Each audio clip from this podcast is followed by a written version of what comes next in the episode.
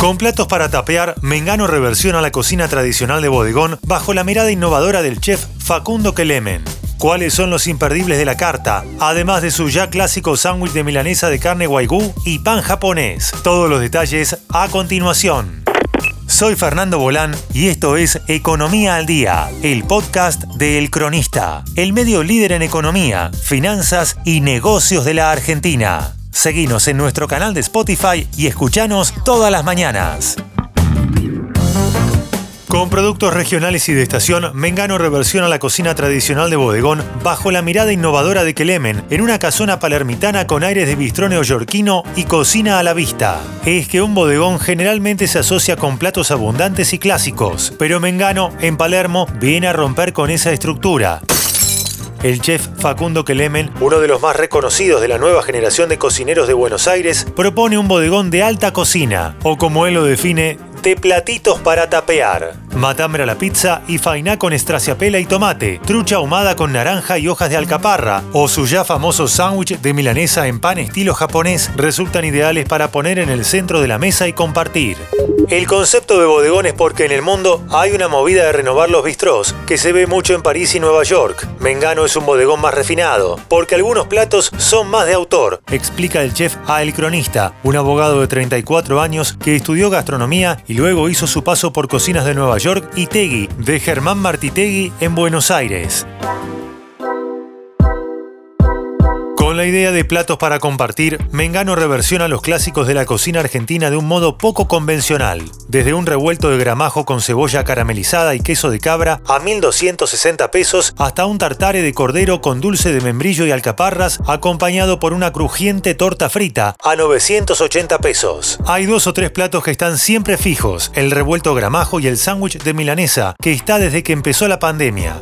Antes estaba la mil al plato, que era de tira de asado, pero no la hago más porque no consigo el pedazo de carne que quiero, explica Kelemen.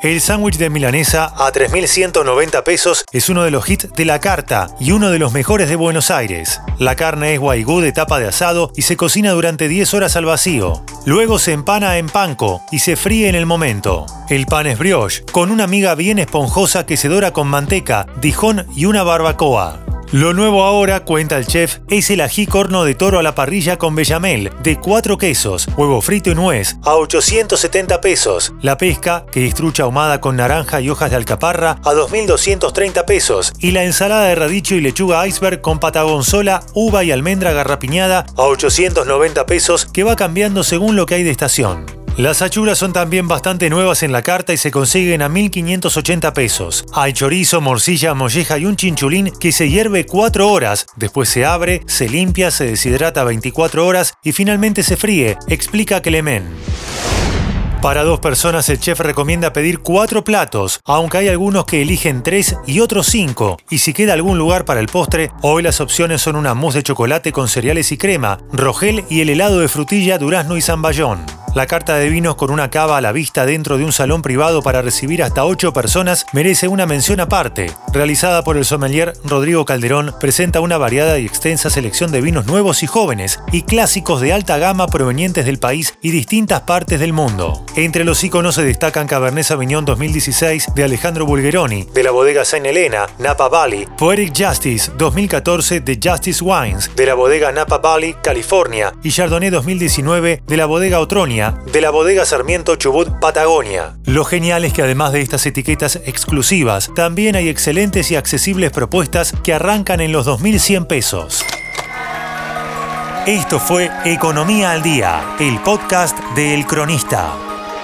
Seguinos en nuestro canal de Spotify y escuchanos todas las mañanas. Y si te gustó el podcast, podés recomendarlo. Texto Luz de Sousa Quintás. Guión Tobías Holtman. Coordinación periodística Sebastián de Toma. Producción SBP Consultora. Hasta la próxima.